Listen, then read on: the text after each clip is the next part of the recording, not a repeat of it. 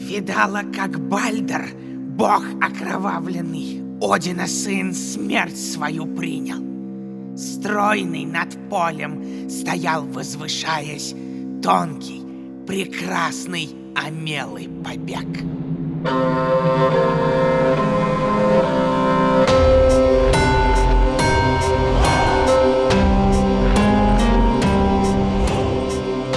Всем доброго! Приветствую вас в подкасте «Мифы» от студии Терминвокс. Я Дмитрий Лебедев, собиратель легенд и преданий. В этом подкасте мы с вами узнаем, во что верили люди в древности и во что некоторые верят до сих пор. Каждый сезон будет посвящен разным народам и культурам.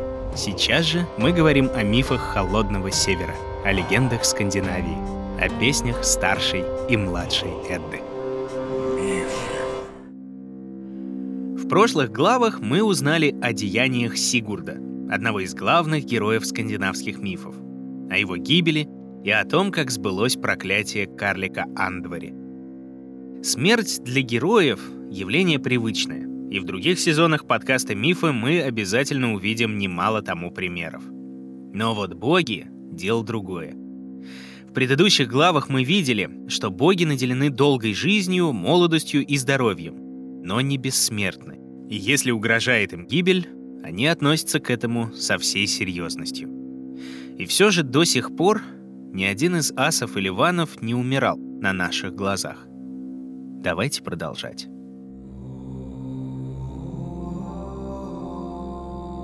Безмятежно течет жизнь в Асгарде. Зорко стережет покой богов хранитель радужного моста Биврёст, Хеймдаль, светлейший из асов.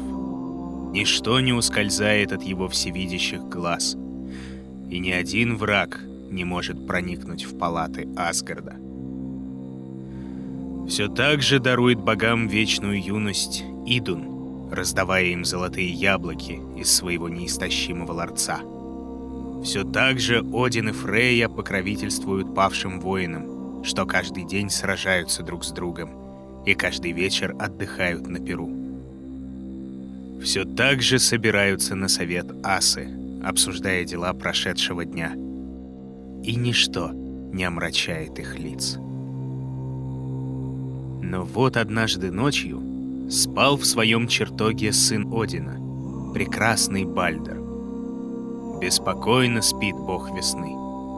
Приходят к нему по ночам зловещие видения грядущего. Тайные знамения предвещают ему — скорую гибель.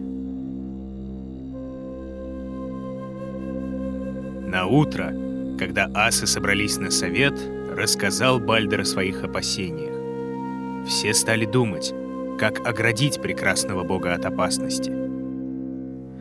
Тогда Фрик, жена Одина, решила сделать все, чтобы ее сыну ничего не угрожало. Взяла она клятву у всего сущего — не причинять вреда Бальдру. Говорила она с огнем и водой, с железом и камнем, с землей и деревом, с болезнями и ядами, со зверями и птицами, змеями и рыбами. И все, что ни было в девяти мирах, клялось, что не тронет прекрасного бога. Вскоре Бальдер вместе с асами придумал забаву. Встал он на поле а другие принялись атаковать его. Кто пускал в прекрасного бога стрелы, кто рубил его мечом, кто бросал камнями. Но отлетали от тела Бальтра стрелы, гнулись секиры, в пыль разлетались булыжники. Все это видел злокозненный Локи. Не по нраву ему пришлась неуязвимость Бальдра. Задумал тогда коварный ас самое страшное из своих злодеяний. Принял он облик женщины и отправился в болотные чертоги Фенсалир, в обитель Фрик. А там завел речь о Бальдре. «О, госпожа, ведомо ли тебе, что сына твоего безжалостно бьют обитатели Асгарда?» «Не беспокойся. Ни железо, ни дерево не сделают зла Бальдру я взяла с них в том клятву. О, воистину, велика твоя мудрость. Неужели же все вещи поклялись не трогать доброго аса? Все. Разве что растет к западу от Вальхалы один побег. Он зовется Амелой. Слишком молодым и нежным он мне показался. С него одного не стала я брать клятву. Тут же покинул Локи чертоги Фенсалир и бросился к полю у Вальхаллы.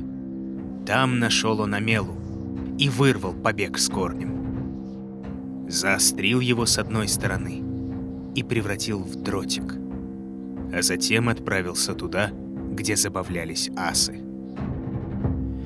Все так же веселились боги, атакуя Бальдра. А тот радостно смеялся, когда со звоном отлетали от него стрелы и мечи. И все боги смеялись. Лишь один из асов стоял в стороне печально. Слепой Хет, сын Одина, младший брат Бальдра.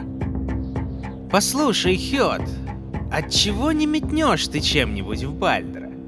«От того, что я не вижу, где стоит Бальдр. Да и нет у меня оружия». «А все ж поступи по примеру других. Уваж Бальдра, как и все остальные. Я укажу тебе, где он стоит. Метни в него этот пруд. Улыбка ненадолго озарила лицо Хёда. Взял он побег Амелы и по указке Локи метнул в сторону Бальдра. Даже вскрикнуть не успел прекрасный ас. Пронзил его Амеловый пруд. И упал бог весны на землю мертвым свершилось величайшее несчастье для богов и людей. Когда Бальдер погиб, асы потеряли дар речи. Никто не мог заставить себя подойти к телу прекрасного бога, поднять его, попытаться привести в чувство. И лишь когда поняли они, что случилось, помрачнели асы. Кто пошел на святотатство? На чьих руках кровь Бальдра? Что надо сделать, чтобы отомстить за его смерть? В великой печали смотрел на тело Бальдра отец его, Один. Ведь он лучше других знал, насколько тяжелой будет эта утрата. Не только для асов, но и для людей, и для всего мира. И никто среди богов не испытывал большей тоски, чем несчастная Фрик, потерявшая любимого сына. Кто из асов захочет снискать мою любовь и мое расположение? Кто отправится в край мертвых и разыщет там Бальтра? Кто предложит Хель величайший выкуп, чтобы отпустила властительница павших моего сына назад в Асгард? Каждый готов был отправиться к Хель ради Бальдра. Но каждый знал, что тяжелым и опасным будет. А еще опаснее будет разговор с суровой владычицей Хельхейма. И только один из богов, сын Одина Хермот Удалой, посланец асов, вызвался ехать. Дал ему всеотец своего коня Слейпнера и умчался на нем верхом, Хермот.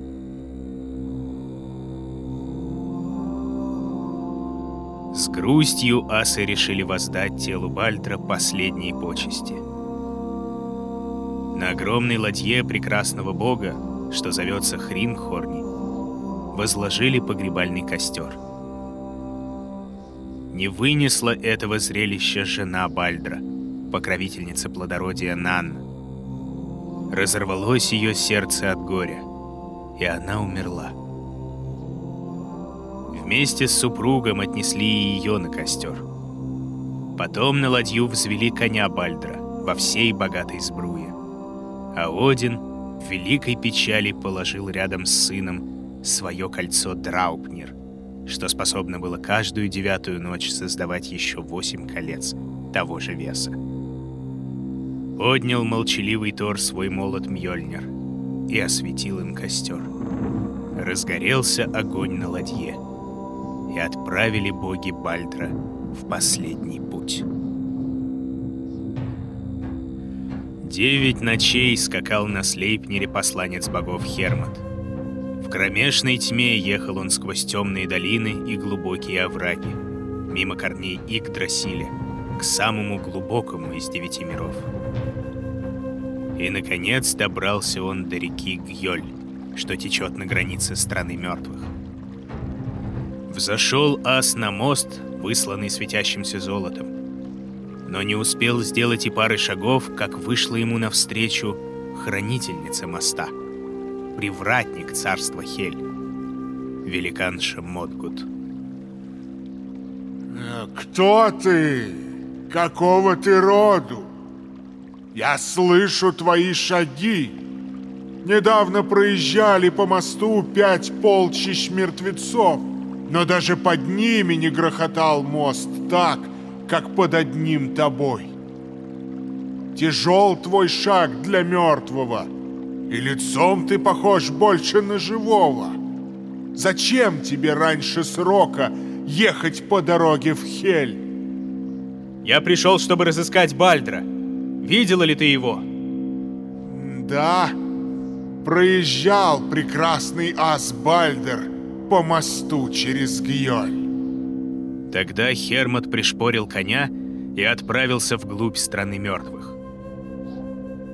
Долго ехал он сквозь земли покоя и уныния, пока, наконец, не добрался до палат самой Хель. Там, на почетном месте, увидел он своего брата Бальдра. С грустной улыбкой встретил его прекрасный ас. Тогда взмолился Хермот. Стал просить Хель отпустить Бальдра назад, ведь весь Асгард оплакивал его утрату. Но суровым и бесстрастным осталось лицо повелительницы мертвых. Должна я проверить, правда ли все так любят Бальдра, как о том говорят. Слушай же, если все, что не есть на свете, живое или мертвое, будет плакать по Бальдру, он возвратится к асам.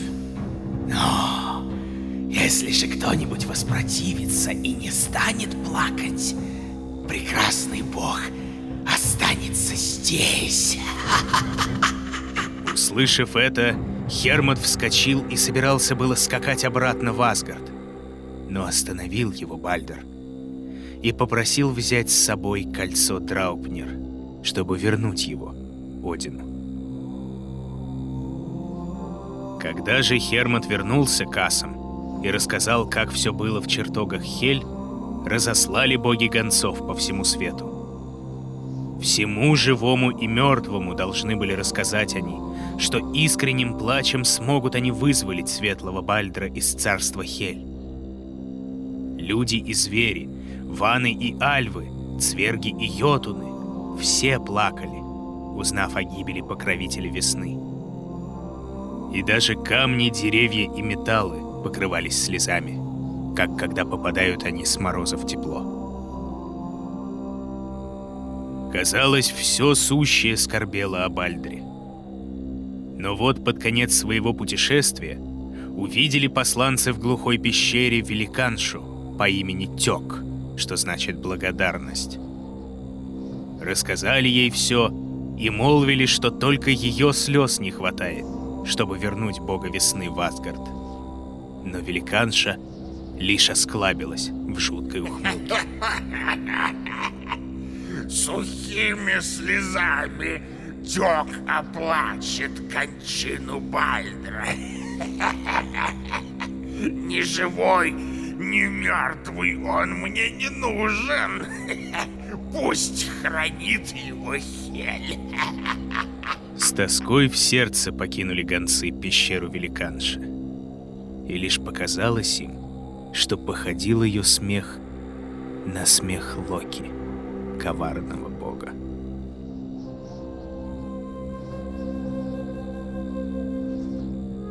Так и остался Бальдер Добрый в Хель. С тоской коротали асы дни, так велика была их утрата. В молчании проходили их советы, смолкли игры и песни, и даже пиры проходили без слов. Как-то раз собрались асы под крышей у великана Эгера, доброго друга богов. Все так же рекой лилось пиво, сваренное в огромном котле, что Тор принес из Йотунхейма. Были здесь Один и Фрик. Был однорукий воитель Тюр и красноречивый скальд Браги. Заложник Атванов Ньорд, его жена, великанша Асинья Скади, и его дети Фрейр и Фрея. Все были, кроме Тора. Громовержец снова задержался в краю великанов. Был среди асов и Локи.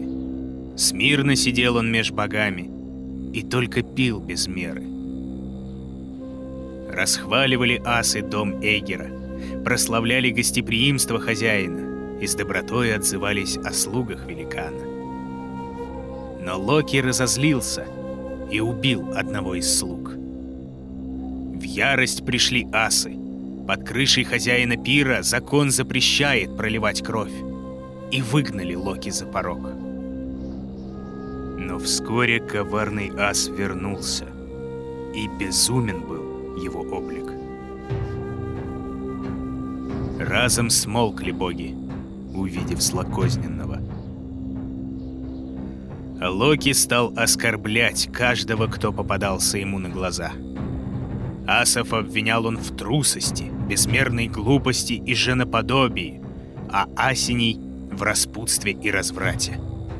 Каждый, кто пытался утихомирить смутьяна, получал в ответ оскорбление и брань. Кто краснел от стыда, вспоминая былое, а кто сжимал кулаки, так что суставы белели. Вскоре вступил в чертоги Эгера громовник Тор, единственный, кого Локи боялся больше всех асов. Но так далеко зашел в своей перебранке коварный бог, что даже на угрозы страшного в гневе Тора отвечал он издевками. И вспоминал, как храбрейший из асов прятался в рукавице, и как не мог развязать котомки с едой во время их похода в Утгард. Но вскоре понял Локи, что слишком много разболтал на перу среди асов. Невольно напомнил он Скади, что сам повинен в гибели ее отца — великана Тьяцы, который с помощью все того же Локи выкрал вечно молодую Идун из Асгарда. Но главное, признался коварный в самом страшном своем злодеянии.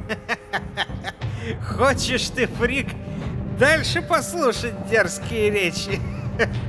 Из-за меня ведь Бальдер не вернется к тебе никогда. Только когда грозно засверкал молот Мьёльнир в руках Тора, понял Локи.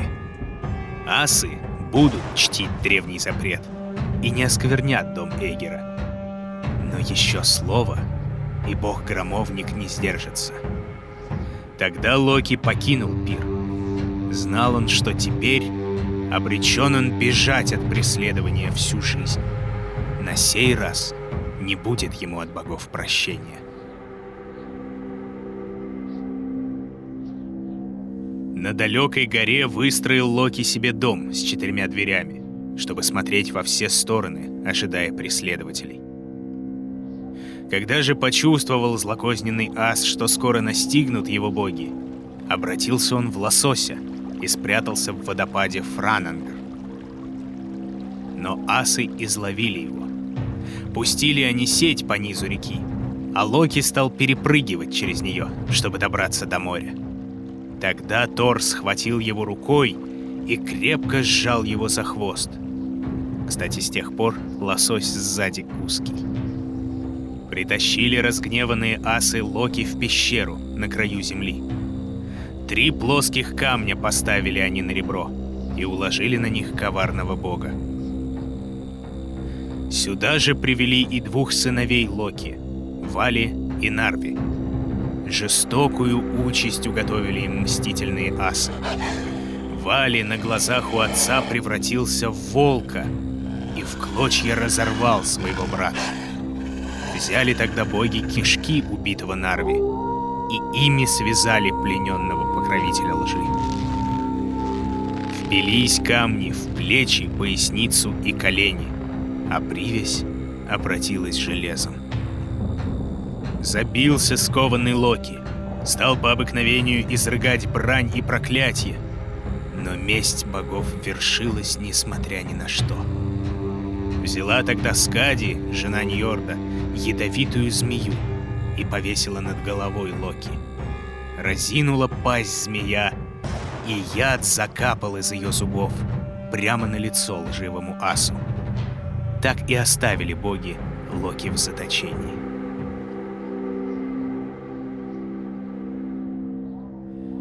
Лишь одна из них не ушла. Жена Локи, верная Сигюн. Не могла она видеть, как страдает ее возлюбленный. Подставила она чашу между змеей и головой Локи, чтобы в нее капал яд.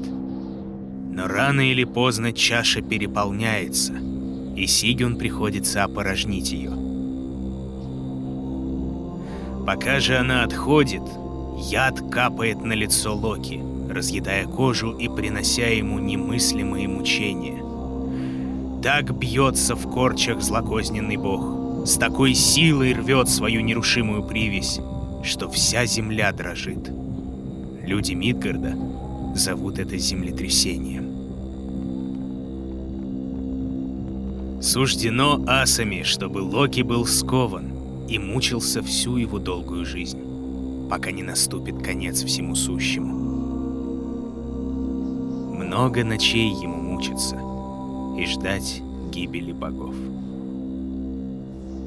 Но сколь непрочен ствол мирового ясеня Игдрасиль, сколь ненадежны путы, что держат страшного волка Фенрира, сколь не сильны законы мироздания, что создали боги-творцы. Но все же настал миг, когда первые чудовищно холодные снежинки упали на землю.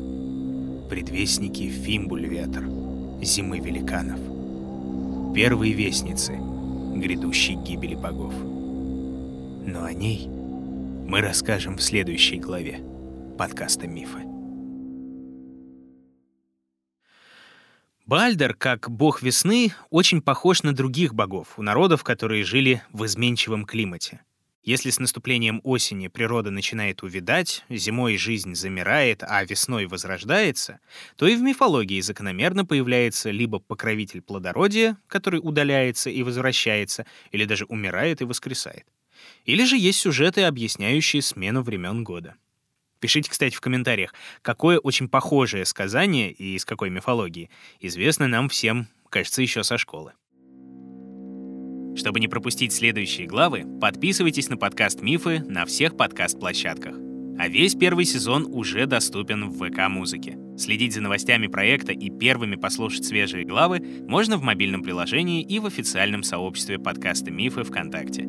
А еще переходите по ссылкам в описании и заходите на страницы подкаст-студии Терминвокс. Ставьте оценки, рекомендуйте друзьям, оставляйте отзывы и, как говорят скандинавы, скаль, то есть ваше здоровье.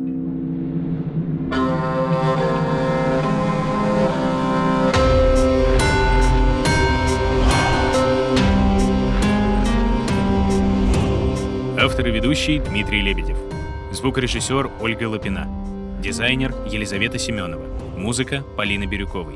Научный консультант, кандидат филологических наук Дарья Глебова. Продюсер Кристина Крыжановская. В подкасте использованы цитаты из старшей Эдды в переводе Андрея Ивановича Корсуна и отрывки из младшей Эды в переводе Ольги Александровны Смирницкой.